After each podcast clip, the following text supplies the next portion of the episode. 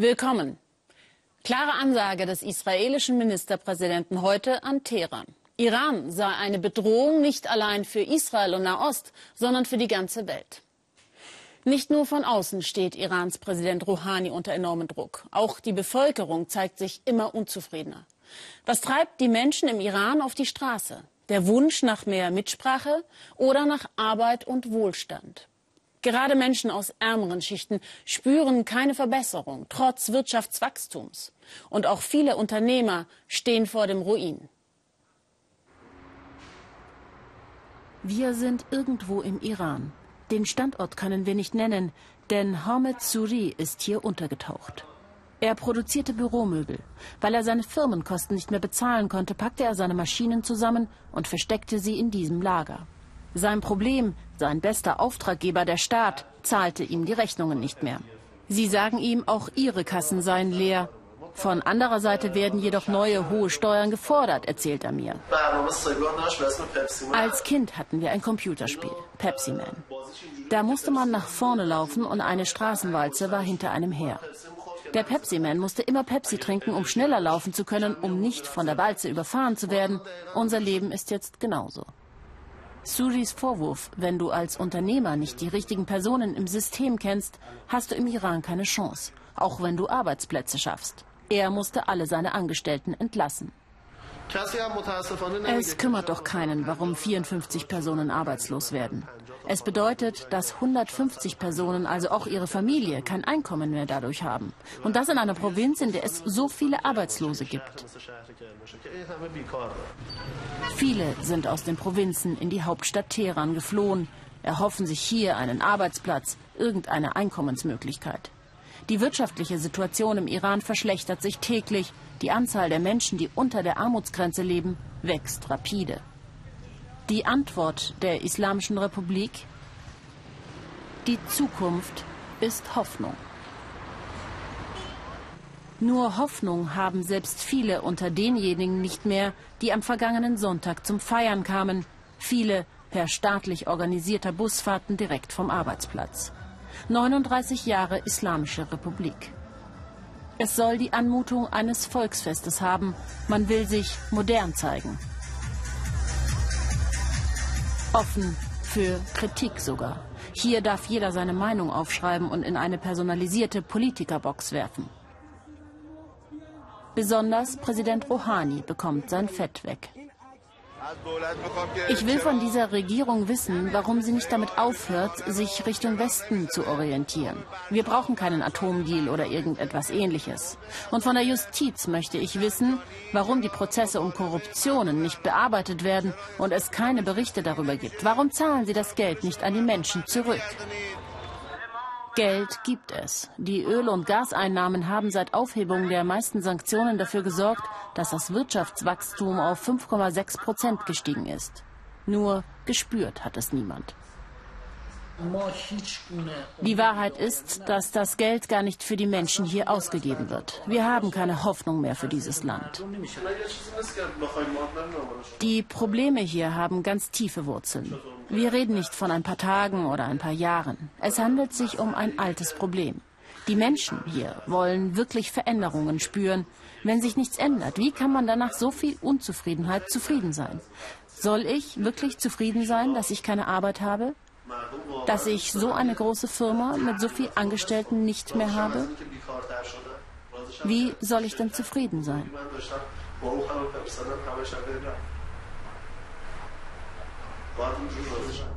Ein gestandener, stolzer Mann, der so verzweifelt ist, dass er selbst vor mir Emotionen zeigt. Die Islamische Republik hat ein zusätzliches Problem neben den wirtschaftlich Unzufriedenen. Frauen, die ihr Kopftuch abnehmen. Eine neue Protestaktion, hinter der viele stehen und wenige alles riskieren. Denn wenn sie geschnappt werden, kommen sie ins Gefängnis. Die Antwort der Islamischen Republik auf den Wunsch nach Freiheit.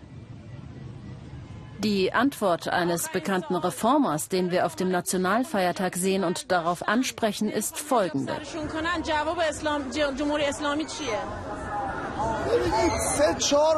Das sind doch nur drei, vier Frauen von 50 Millionen. Damit kann man doch nicht sagen, dass 50 Millionen so etwas wollen. Ich denke, sie tun das Falsche.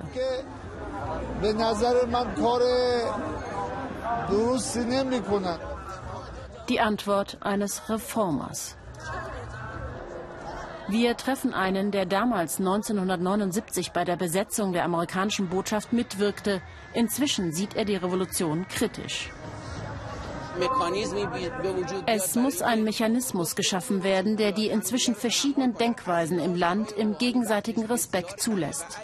Präsident Rouhani hat sehr wenig Zeit und wenn er sich nicht beeilt, ist es möglich, dass ein neuer Ahmadinejad durch Versprechen für die Massen Präsident wird. Rouhani hat meiner Meinung nach nicht mehr sehr viel Zeit.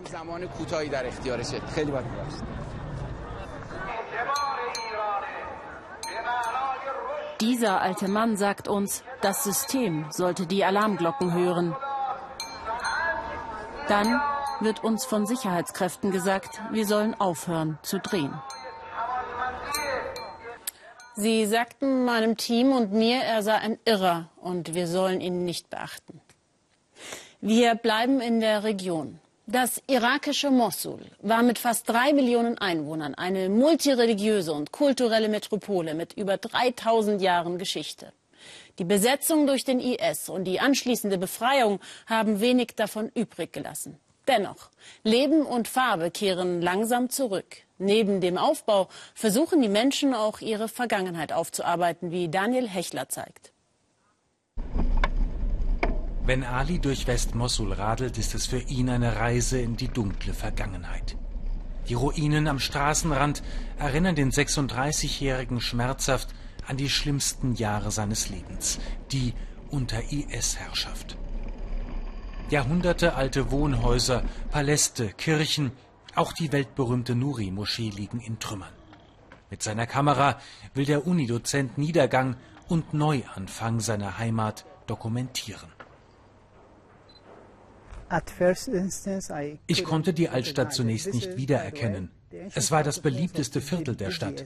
Jetzt ist es eine Geisterstadt, ein gefährliches Pflaster und es ist leer. Die Seele der Stadt ist verschwunden. Mit dem Rat entdeckt Ali seine Stadt nach drei Jahren Krieg und Terror neu. Jeder Farbklecks, den er entdeckt, gibt ihm neue Lebenskraft und die Farben kommen zurück nach Mossul.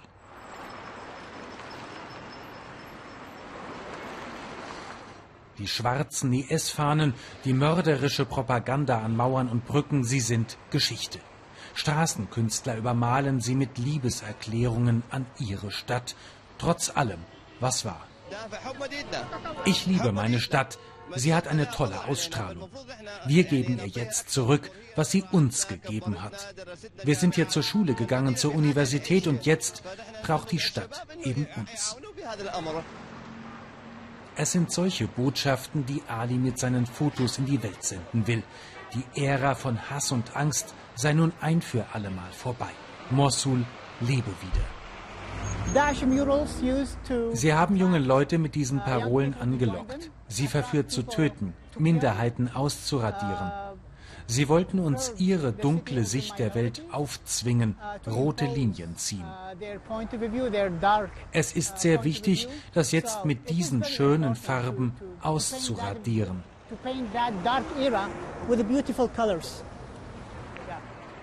Die Wunden der Vergangenheit aber sind längst noch nicht verheilt. Auch Ali spürt tiefes Misstrauen. Wer hat mit dem IS sympathisiert, kollaboriert? Mit seinen Fotos, seinem Blog, auf den sozialen Netzwerken setzt er eigene Akzente. Er glaubt, dass Mosul besser als sein Image ist. Mosul ist nicht der IS. Mosul war immer eine Stadt der Vielfalt. Ich hatte christliche, kurdische, jesidische Studenten. Wir wären nie auf die Idee gekommen, ihnen ein Haar zu krümmen. Was passiert ist, war außergewöhnlich brutal, begangen durch eine winzige Minderheit der Muslime, der Iraker.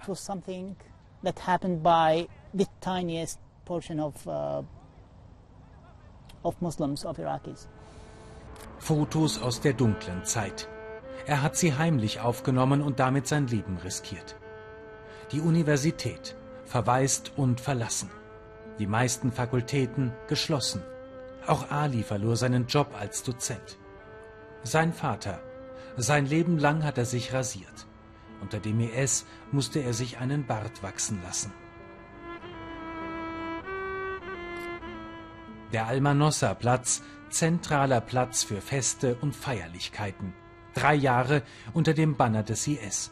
Heute ist die Fahne weg. Geblieben sind Geröll und Graffiti.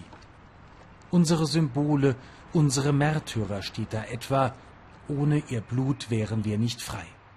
Gegenüber die Ruinen des assyrischen Tors. Einst Wahrzeichen der Stadt, 3000 Jahre alt. IS-Milizen haben es gesprengt. Mich deprimiert das. Es bricht mein Herz. Gott sei Dank konnte ich noch ein paar Fotos davon machen, als es noch stand. Jetzt ist es weg. Immerhin bleiben wunderschöne Erinnerungen. Das Lesecafé, ein Ort, der Freiheit atmet. Vor einem Jahr noch war das Gebäude ausgebrannt. Nun treffen sich Schüler, Studenten und Künstler, um all das zu tun, was jahrelang verboten war. Lesen, musizieren, rauchen, sich amüsieren. Auch einige von Alis Bildern hängen hier. Er ist Stammgast, der Besitzer ein Freund.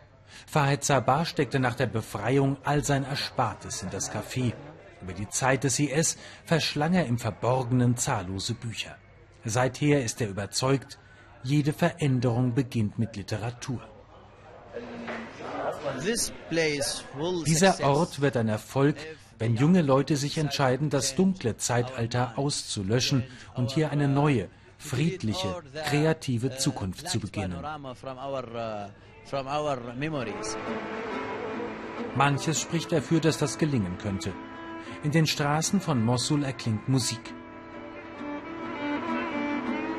Drei Jahre haben Hakam und Mohammed ihre Instrumente vor den Sittenwächtern des IS versteckt. Jetzt musizieren sie wieder für sich und andere. Es sind solche Motive, die Ali Hoffnung machen auf eine Zukunft seiner geliebten, geschundenen Stadt. Der deutsch-türkische Journalist Dennis Yücel ist seit Freitagabend in Freiheit. Viele andere aber nicht. Menschen, die keine starken Fürsprecher im Ausland haben und weiter in türkischen Gefängnissen sitzen. Unter welchen Bedingungen Medien arbeiten, zeigt Katharina Willinger. Redaktionssitzung bei der Zeitung Evrensel. Sie gilt als eine der letzten kritischen Pressestimmen im Land. Fatih Polat ist seit der Gründung im Jahr 1995 mit dabei. Seit sechs Jahren ist er Chefredakteur. Mit seinen Kollegen wagt sich Polat vor allem an die Themen, die in der türkischen Medienlandschaft ansonsten kaum mehr auftauchen, wie Pressefreiheit, Rechtsstaatlichkeit oder Korruption. Klagen haben wir eigentlich immer am Hals. Wir spüren den Druck, dass wir festgenommen werden könnten. Aber in der Türkei bedeutet der Wunsch, Journalismus zu machen, der auf Tatsachen basiert und zugleich dem Informationsrecht des Volkes gerecht wird, dass man so etwas in Kauf nehmen muss. Vor einem Monat interviewte Fatih Polat auch Denis Yücel per Briefwechsel über dessen Anwalt. Dass Yücel nun nach einem Jahr aus der U-Haft entlassen wurde, sei nicht das Ergebnis eines rechtsstaatlichen Prozesses, sagt Polat. Ob es einen Deal zwischen Ankara und Berlin gab, das wisse er natürlich nicht. Aber der Druck von außen, der sei groß gewesen. Schwieriger hätten es türkische Journalisten. Am gleichen Tag, an dem Yücel aus der U-Haft entlassen wird, verurteilt ein Gericht mehrere Journalisten zu lebenslanger Haft. Es gibt in der Türkei zum Glück eine starke Tradition im Kampf für die Pressefreiheit. Und wir werden so lange weiterkämpfen, bis sie alle wieder freigelassen werden. Wir haben zwar keine Panzer, die wir als Gegenleistung bieten können, aber wir haben eine starke Leidenschaft für den Journalismus vesaire yok ama güçlü bir e, tutku var gazetecilik açısından. Mehr als 150 türkische Journalisten sollen derzeit aufgrund ihrer Arbeit in Haft sein. Viele von ihnen im Hochsicherheitsgefängnis Silifri vor den Toren Istanbuls. Hier saß auch Denis Yücel. Am Freitag erschien seine Anklageschrift. Sie ist nur drei Seiten lang. Das Gericht ordnete an, Yücel während der Prozessdauer aus der U-Haft zu entlassen. Noch am selben Abend verlässt der Journalist die Türkei und meldet sich mit einer kurzen Videobotschaft zu Wort. Das Witzige ist, ich weiß immer noch nicht, warum ich vor einem Jahr verhaftet wurde, genauer, warum ich vor einem Jahr als Geisel genommen wurde. Und ich weiß auch nicht, warum ich heute freigelassen wurde. Im Gefängnis Silifri sitzt seit Dezember 2016 auch Ahmed Şık, einer der bekanntesten Journalisten der Türkei. Wie Deniz Yücel wird auch ihm Terrorpropaganda vorgeworfen. Seine Ehefrau Yonca erzählt, Grundlage der Anklage seien ausschließlich Artikel und Tweets ihres Mannes. Ahmed hat die richtigen Fragen gefragt und er ist eigentlich nur hinter der Wahrheit her.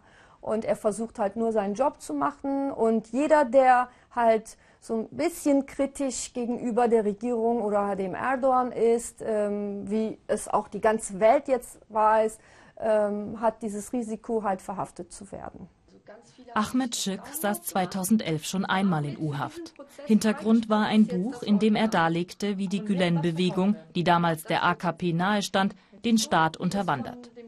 Im Dezember 2016 wird der Journalist der Zeitung Cumhuriyet wieder festgenommen. Diesmal wirft ihm die Staatsanwaltschaft vor, die Gülen-Bewegung zu unterstützen. Die Justiz in der Türkei war immer sehr politisch beeinflusst. Also von der Politik hat sich immer beeinflussen lassen.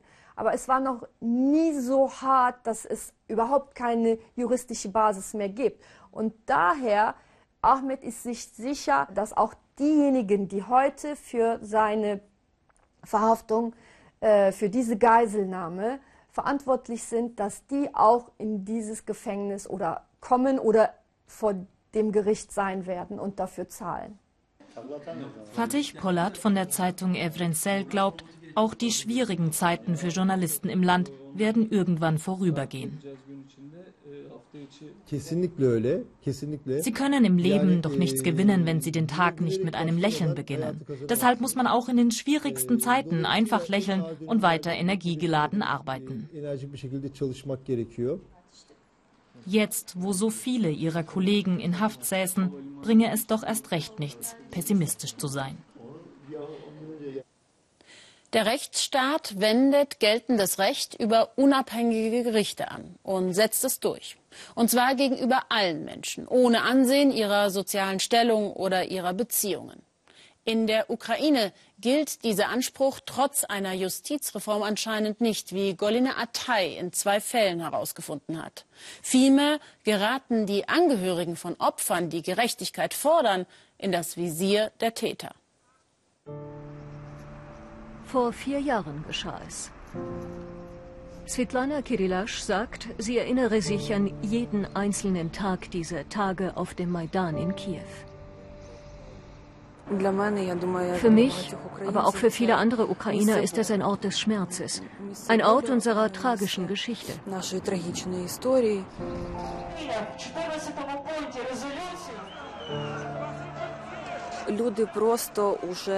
Die Menschen konnten es einfach nicht mehr aushalten. Wir hatten Angst, dass die Ukraine unter dem damaligen Regime ein totalitärer Staat wird.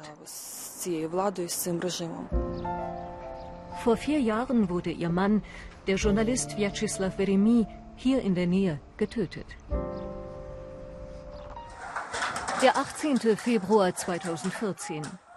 Unter den Polizisten tummeln sich Halbstarke, oft aus dem kriminellen Milieu, mit Bändchen am Arm. Sie heißen Tituschki, angeheuert vom Innenministerium für die Drecksarbeit. Sie sollen die Demonstranten des Maidan einschüchtern.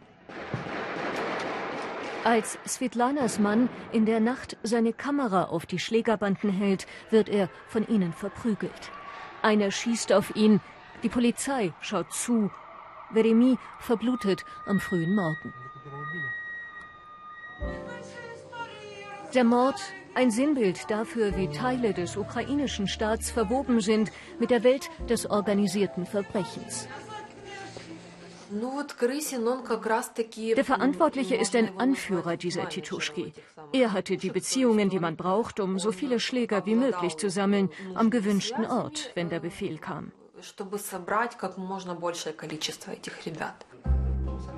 Der Verantwortliche, Juri Krisin, wird zwar festgenommen, die Mordanklage aber schnell herabgestuft auf Hooliganismus. Krisin kommt frei, bekommt gar Polizeischutz. Er und seine Männer organisieren weiter Erpressungen und Razzien, zum Beispiel auf eine Tankstelle.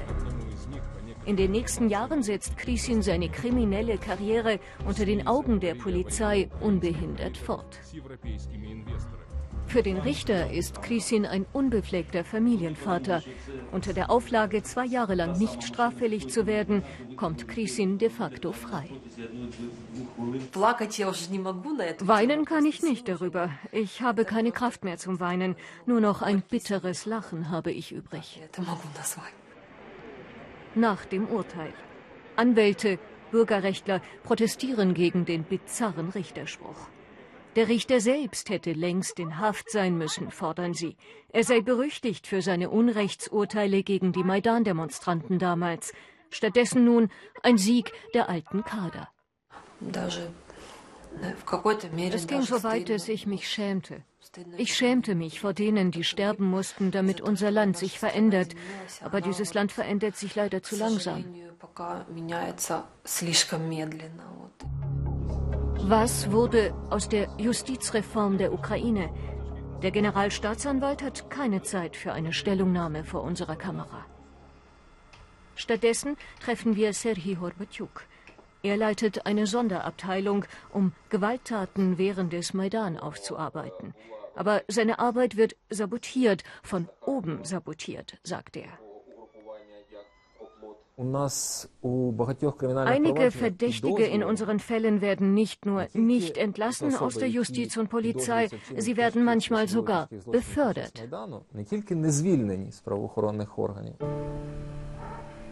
Das Dorf Demidiv bei Kiew.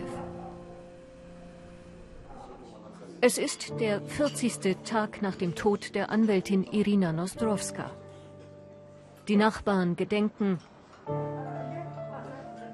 die Tochter der Ermordeten steht unter Polizeischutz. In zwei Jahren haben die Eltern beide Kinder, zwei Töchter, verloren. Nachts komme ich in den Garten. Ich rufe nach den beiden. Ich rufe immer wieder, aber niemand antwortet.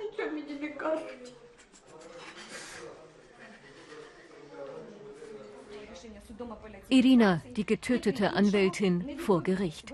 Vor ihr der Mann, der ihre Schwester überfahren hat. Der Angeklagte hat exzellente Beziehungen. Sein Onkel ist Richter. Und so steht er kurz vor der Freilassung. Eine alltägliche Geschichte in der Ukraine, aber Irina kämpft dafür, dass der Mörder ihrer Schwester hinter Gittern bleibt. Es sah ganz danach aus, als ob der Mörder, ein Drogenabhängiger, straffrei davonkommt.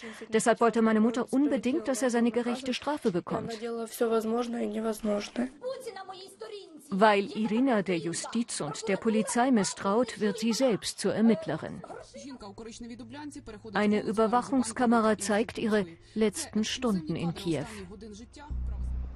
Ihre Leiche wird bestialisch zugerichtet, in einem Fluss im Dorf gefunden. Dem Mord an Irina Nostrowska folgt ein Aufschrei im Netz und auf der Straße. Die Anwältin ein weiteres Opfer einer nicht reformierten, korrupten Justiz und Polizei.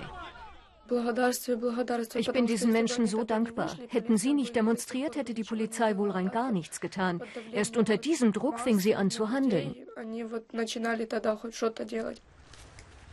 Spurensuche am Fluss. Tage später präsentiert die Polizei einen Verdächtigen. Es ist der Vater des Mörders von Irina Nostrowskas Schwester. Doch die Familie glaubt nicht, dass er die grausame Tat alleine begehen konnte. Zweifel, nichts als Zweifel und Misstrauen sind uns geblieben gegen den Staat und gegen seine Beamten, sagen sie.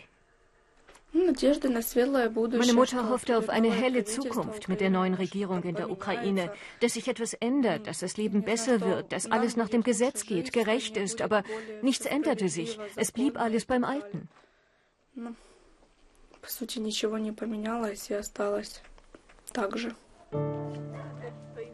Auf Anastasia warten zwei Prozesse.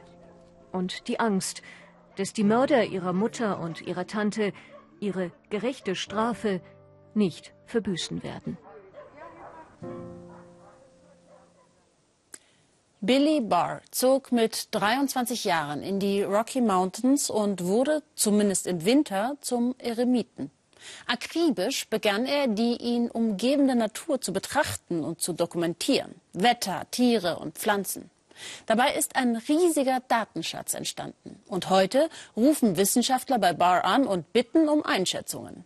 Claudia Buckenmeier hat den Einsiedler in seiner Wildnis in Colorado besucht. Ein Mann, seine Skier und die Weite der Rocky Mountains. Im Winter sieht Billy Barr nur selten andere Menschen.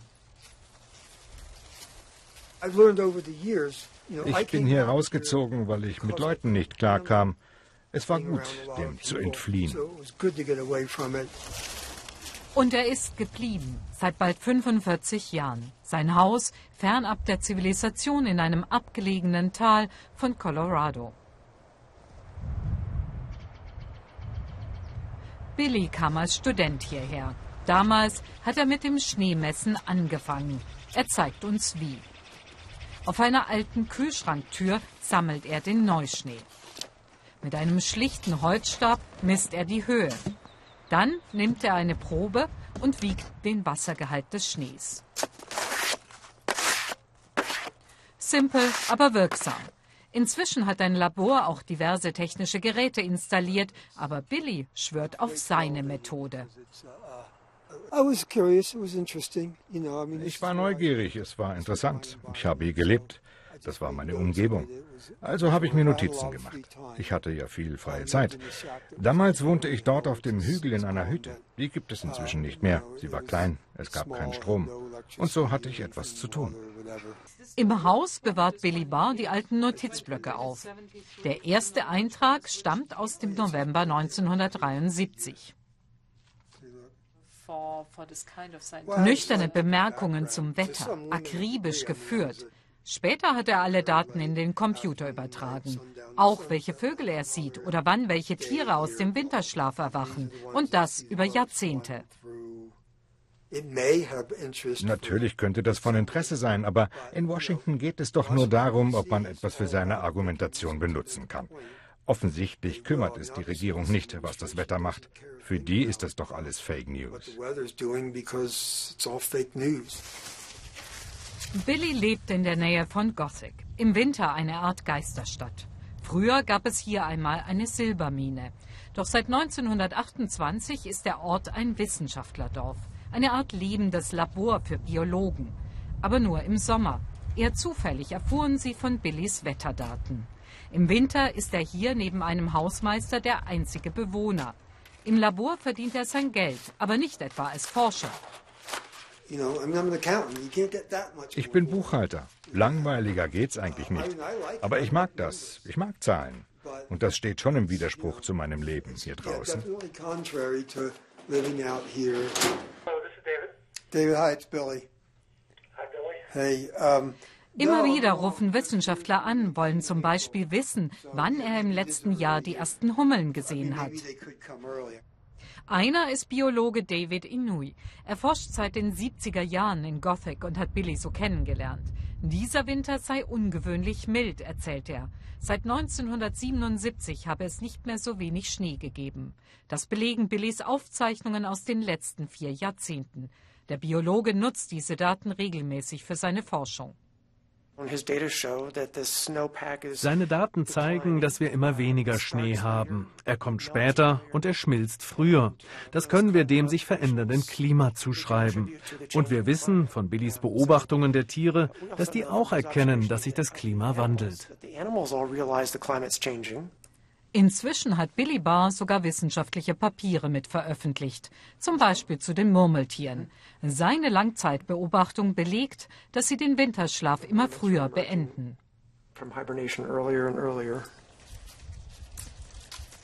Der 67-Jährige selbst macht davon kein großes Aufhebens.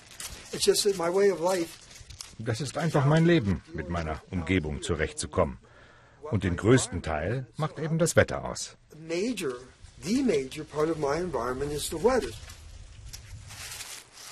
Billy hat sich in seinem Eremitendasein eingerichtet.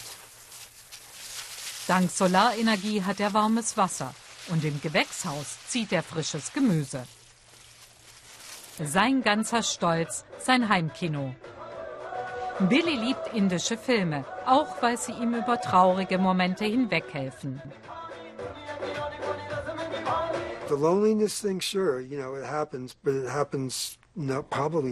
Manchmal fühle ich mich einsam, klar.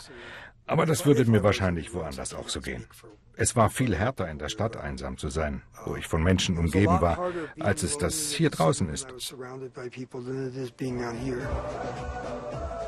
Eine Legende will Billy Barr nicht sein. Er lebe doch einfach nur sein Leben. Doch im Forschungsort Gothic haben sie inzwischen das Gemeindezentrum nach ihm benannt. Sapeur kennen Sie vielleicht. Das sind Männer in afrikanischen Städten, die sich einen Wettstreit in Sachen Stil und Eleganz liefern. Ursprünglich war die Bewegung Protest gegen die Politik, aber eben mit Anstand und Ästhetik. Zu den Sapeur hat sich jetzt die eine oder andere Sapeuse gesellt. Frauen, die ihrem schwierigen Leben im Kongo mit Mode und Design begegnen. Sabine Boland aus Kinshasa.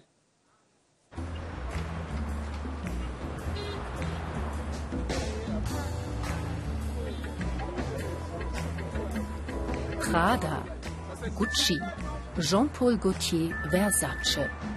Keine Namen, die im afrikanischen Alltag eine große Rolle spielen. Doch für die Sapeur haben sie fast religiöse Bedeutung. Barbara Cassende geht mit einigen Freunden flanieren in Kinshasa, Hauptstadt der krisengeschüttelten Demokratischen Republik Kongo. Sich zu präsentieren ist ein wesentlicher Bestandteil des Berufs der Sapeur. Barbara Cassende ist eine der wenigen Frauen in diesem Metier. La SAP, das steht für Gesellschaft der Unterhalter und der eleganten Personen. Nur wenige Läden in Kinshasa führen europäische Luxuslabels oder die entsprechenden Fälschungen aus China. Sapeuse zu sein ist ganz schön schwierig. Aber es ist ihr Job. Und der bedeutet, gut und elegant angezogen zu sein, mit Kleidern, die so viel kosten, wie die meisten Kongolesen nie verdienen. Die Sapeur versuchen sich in ihrer Auserlesenheit gegenseitig zu übertrumpfen. Es ist so wichtig, gut angezogen zu sein, sagt er, ist das nicht zynisch in so einem armen Land? Ich habe in meinem Leben schon viel durchgemacht, genau wie die meisten Kongolesen. Aber ich habe mir fest vorgenommen, nicht immer zu leiden. Ich wollte eine wichtige Person der Gesellschaft werden. Und das bisschen, das Gott mir gibt, teile ich mit anderen. Matete ist ein berüchtigter Stadtteil von Kinshasa. Hier herrschen Kriminalität und bittere Armut.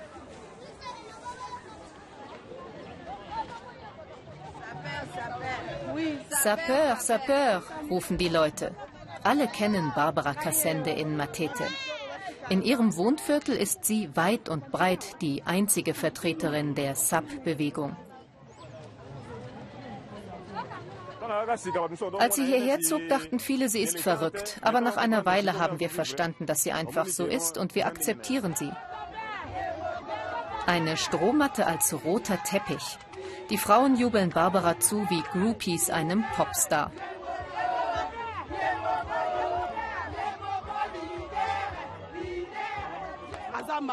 Wir sind sehr stolz auf sie und niemand zweifelt an ihrem guten Ruf. Falls doch, sollte derjenige hier abhauen. Barbara Cassende wuchs als Waisenkind bei der Großmutter auf. Essen war oft knapp, das Geld reichte kaum für die Schule. Als ihr Bruder ein Sapeur wurde, wollte auch Barbara dabei sein. Ich möchte den Menschen einfach ein wenig Wertschätzung geben. Ich möchte sie stolz und glücklich machen. Auch wenn das hier ein Slum ist, lebe ich gerne hier. Und ich habe dieses Viertel auch ein bisschen berühmt gemacht.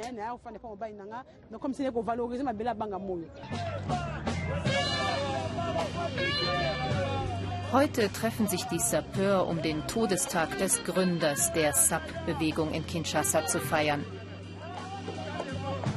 Fans, Reporter und Neugierige sind gekommen. Und natürlich Barbara. Die meisten Sapeurs und Sapeuses sind auf Spenden ihrer Fans im In- und Ausland angewiesen. Alles, was sie bekommen, wird für Kleidung ausgegeben.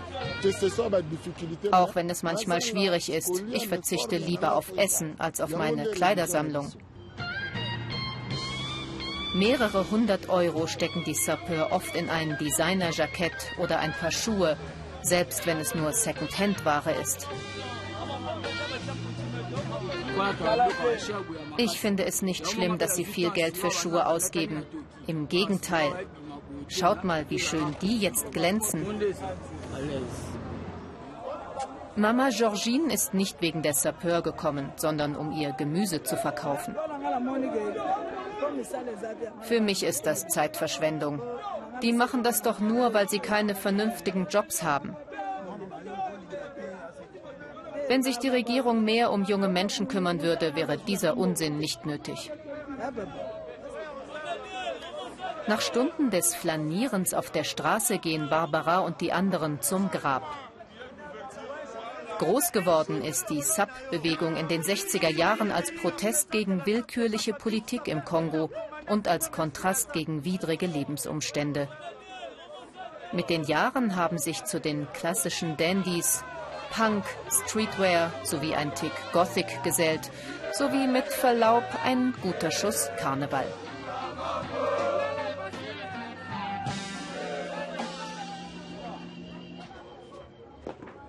Ihre Designergarderobe ist Barbaras ganzer Stolz als Sapeuse. Sie hegt und pflegt sie sorgfältig und liebevoll, damit sie den Menschen in ihrem Viertel, in ihrer Stadt ein bisschen Unterhaltung und Eleganz schenken kann, dem Elend zum Trotz. Das war der Weltspiegel heute. Wir freuen uns über Ihre Reaktionen auf weltspiegel.de und unseren sozialen Medien. Die aktuellen Nachrichten gibt es gleich in der Tagesschau. Guten Abend.